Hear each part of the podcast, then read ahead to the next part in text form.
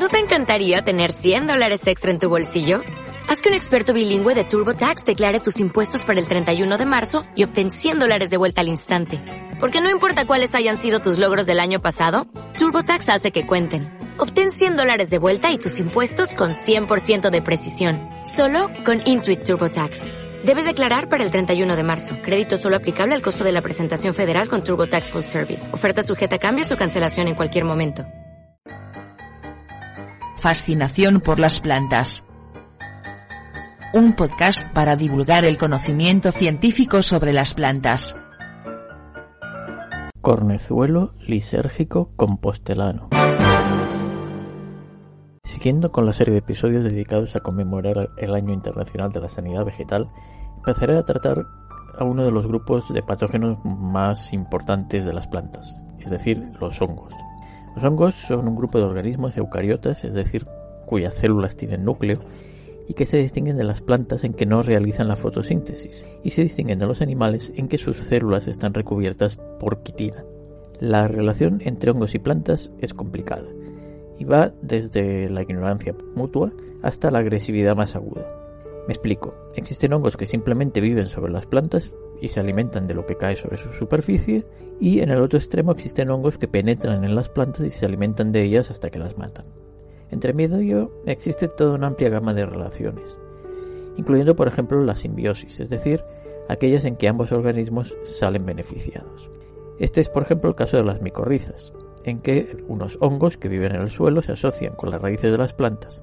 Los hongos son capaces de crear unas amplias redes de filamentos en el suelo que son mucho mayores y mucho más extensas que las de las raíces, de manera que pueden acceder más fácilmente al agua y los minerales, proporcionándoselos a las plantas.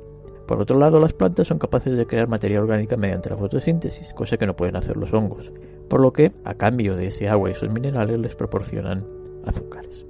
La mayoría de las aproximadamente 100.000 especies de hongos conocidos son saprófitas, es decir, que se alimentan de materia orgánica en descomposición y por tanto no son patógenas para ni las plantas, ni animales, ni nadie. En cambio, unas 8.000 pueden causar enfermedades en una o más especies vegetales y únicamente unas 100 se conocen que sean patógenas para animales o humanos. En posteriores episodios seguiré con temas generales eh, relacionados con los hongos, pero lo que me gustaría hoy es centrarme en una especie concreta denominada Claviceps purpurea. El nombre de clavices proviene del latín, del latín clava, que significa cabeza, pero en diminutivo, por lo que eh, en realidad el nombre viene a querer decir algo así como cabecita púrpura. Es un hongo que afecta a diversos cereales pero que infecta especialmente al centeno. Durante la mayor parte de su ciclo vital permanece en el suelo en estado letárgico, pero cuando tiene plantas de centeno u otros cereales cerca, es capaz de formar unas setas de las cuales eh, aparecen, se esparcen unas esporas y algunas de ellas pueden llegar a germinar cuando están en contacto con las semillas del cereal. Estas semillas se, transforman formando una especie de excrescencia oscura de color púrpura tirando a negro, que tiene entre 1 y 4 centímetros de largo y unos 5 milímetros de ancho. Estas estructuras en castellano se denominan cornezuelos porque su forma se parece a un cuernito, pero también se ensanchan en la parte superior y de ahí el nombre científico de clavíceps, de cabecita. De hecho, el nombre clavi, clavi clava, deriva también el nombre actual de clavo. Si afecta al centeno se llama cornezuelo pero si afecta a otros cereales, como el trigo, la avena o la cebada, cosa que ocurre menos frecuentemente, entonces se denomina tizón, pero la especie del hongo es el mismo. El hongo, por tanto, se desarrolla en el ovario de las flores y actúa como eh, si indujera una especie de cáncer, es decir, hace que las células se dividan exageradamente y además produce que eh, se acumulen una serie de sustancias varias, entre ellas sustancias colorantes que son los que les da el color púrpura oscuro. Estas infecciones son más abundantes en los años muy húmedos y en general son más frecuentes en las zonas eh, geográficas húmedas como por ejemplo puede ser en Galicia o en el centro norte de Europa y en Rusia. La infección reduce la producción del cereal, pero tiene eh, efectos todavía peores y es que eh, si los animales o los humanos se alimentan de estos granos infectados, provoca una enfermedad denominada ergotismo, que es debida a la presencia dentro del hongo de numerosos compuestos alcaloides, que tienen efectos variados, por ejemplo, efectos vasoconstrictores a nivel circulatorio, pero también afectan a la neurotransmisión, es decir, al, funcionamiento del cerebro, y en general pues son bastante venenosos, pudiendo llegar a producir la muerte.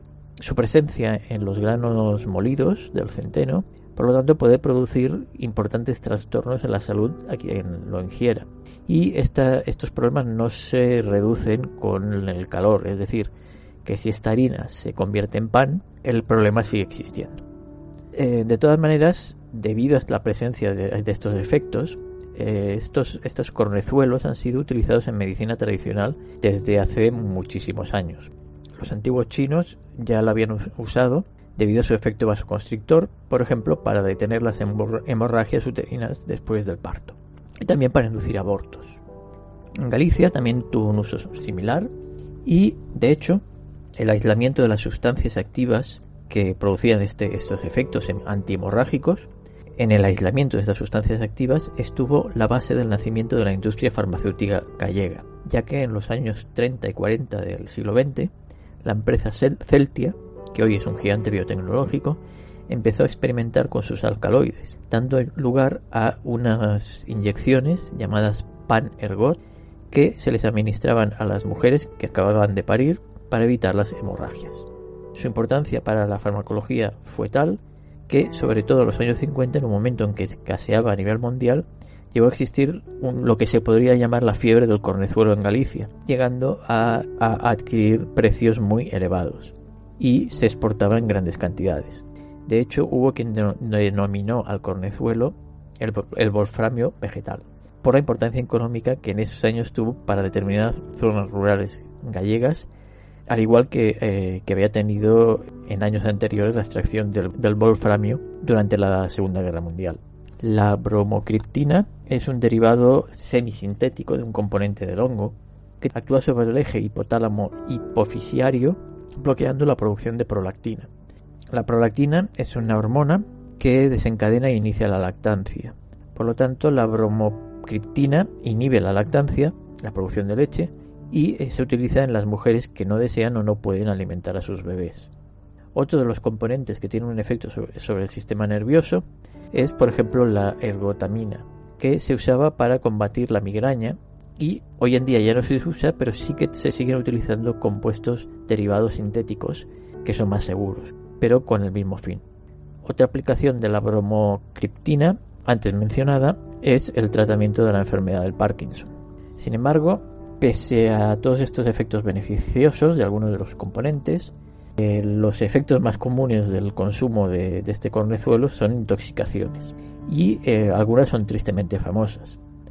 Por ejemplo, los testimonios más antiguos se remontan a la época de los asirios, en el 600 a.C., y en la Edad Media y hasta en el siglo XVII existen datos de intoxicaciones masivas, siendo la de la gangrena de los soloñenses con entre 7 u 8 mil muertos, una de las más conocidas. Más recientemente hay casos de ergotismo, en 1926 por ejemplo, en la URSS, o en 1951 en Francia, el llamado caso del pan maldito en el pueblo de Point Saint-Esprit. Los efectos de los alcaloides del centeno en la intoxicación ergótica se deben a sus propiedades vasoconstrictoras, que ocasionan la gangrena de las extremidades y además en el sistema nervioso central se manifiestan por convulsiones, estados depresivos y alucinaciones. En este sentido hay que señalar que dentro de los compuestos extraídos de este hongo se encuentra uno que se denomina ácido lisérgico, que es un precursor del potente alucinógeno dietilamida del ácido lisérgico, más conocida como LSD. Existen muchos pasajes históricos que parecen estar relacionados con este hongo, por ejemplo, eh, como ya he mencionado antes, en los asirios, una tablilla siria del 600 a.C. habla de una pústula nociva en la espiga del grano. Griegos y romanos no valoraban mucho el pan de centeno, por lo que no hay muchas referencias a él, a esta, a esta enfermedad, porque no lo consumían, pero sin embargo era algo muy propio de los teutones y los dominios centroeuropeos por lo que en ellos era una afección relativamente común. Se cree que entre los vikingos, los guerreros escogidos más feroces adquirían ese poder, esa ferocidad y esa inmunidad al dolor y la ligereza antes de entrar a la batalla debido a que consumían pan y cerveza contaminados por el hongo. Bueno, supongo que además por el efecto del alcohol.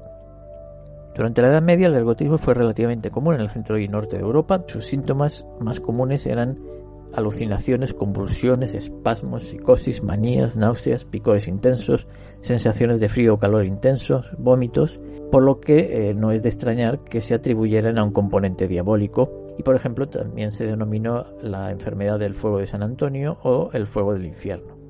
Debido a que las toxinas del cornezuelo disminuyen el riego sanguíneo, especialmente los brazos y los muslos, daba lugar a necrosis y gangrenas fundamentalmente en las extremidades, generando graves discapacidades físicas, algo que se refleja en numerosos retablos de la Edad Media. Curiosamente, uno de los remedios más efectivos que se encontró en esa época contra el ergotismo fue mandar a los enfermos realizar el Camino de Santiago. Y la verdad es que este remedio funcionaba. La explicación es muy sencilla. El consumo de pan de centeno estaba muy extendido en Centro Europa, pero era muy raro en Castilla, donde predominaba el pan de trigo. De manera que como el Camino de Santiago eh, discurre principalmente por Castilla y por León, cuando los peregrinos dejaban de comer centeno en sus panes y comían pan de trigo, mejoraban de sus síntomas. Ahora bien, lo que no sé es lo que pasaba cuando regresaban a su tierra. En 1976, en la revista científica Science, se publicó un artículo donde se sugirió que los famosos juicios de brujería celebrados en Salem tenían una causa médica en una epidemia de ergotismo. Los registros meteorológicos de ese año indicaban que las condiciones climáticas de frío y mucha humedad de esos años habrían favorecido la proliferación del hongo. Muchas vidas se salvaron cuando se adoptó como alimento principal en Europa la patata, originaria de América del Sur. En cuanto la, patata se convirtió en un alimento básico, la producción y consumo del centeno disminuyó y por tanto las afecciones de sus enfermedades acompañantes. El control de las infecciones, la disponibilidad de mejores técnicas de cultivo, cosecha y almacenamiento del grano, la calidad en los procesos de fabricación del pan, los antibióticos y los antimicóticos han eliminado la mayor parte de los casos de ergotismo en la actualidad, aunque no todos. Por ejemplo, pues como he mencionado, en 1951 hubo un brote en un pueblo francés, donde fallecieron cinco personas y más recientemente en Etiopía, eso a finales del siglo XX y a principios del siglo XXI, han habido varios, varios brotes, en uno de los cuales murieron 47 personas. Pero salvo estos casos, siempre en zonas con graves problemas alimentarios y malas condiciones sanitarias, los casos de ergotismo se han reducido en la actualidad, pero el cornezuelo sigue siendo una fuente de, medicamentos y eh, para la investigación de nuevos medicamentos especial dedicados a combatir las migrañas. Ante toda esta información, a mí me, planteó, se me planteó una pregunta y es eh, ¿qué gana el hongo, que es eh, aparentemente un parásito del centeno, fabricando todas estas toxinas que afectan a los animales? Eh, lo que es obvio es que si los fabrica es porque le proporciona alguna ventaja. Si no, o sea, fabricarla le cuesta energía y, y no lo haría si no le sirviera para nada. Una posible explicación es que protegería a las plantas de eh, ser consumidas. Rebuscando al respecto encontré un artículo en la, en la revista Plus One, publicado en 2013 por investigadores de diversas universidades de Finlandia, en donde se, se propone una, que la relación entre clavíceps y el centeno es de mutualismo, es decir, una asociación de dos o más organismos de especies diferentes que supone un beneficio para ambos. En este artículo demuestran que el porcentaje de semillas perdidas por la infección del hongo en campos infectados es en realidad muy baja. Y en cambio, mostraron que eh, las ovejas tendían a evitar consumir el forraje de los campos infectados. Es decir, que la pérdida de semillas debido a las ovejas era mucho mayor en los campos sin infección de hongo que en los campos infectados. Por lo tanto, llegan, llegan a la conclusión de que aunque el cornezuelo de centeno puede clasificarse principalmente como un patógeno vegetal, la infección del cornezuelo centeno a veces puede presentar efectos beneficiosos indirectos para la planta huésped. Por lo tanto, el cornezuelo, el clavices purpúrea, puede servir como mutualista defensivo condicional para su planta huésped y la, y la interacción patógena puede variar de patógena a mutualista según las situaciones. Desde Barcelona, Carlos Vicien, un saludo. Este programa y todos los anteriores están disponibles en ivox.com.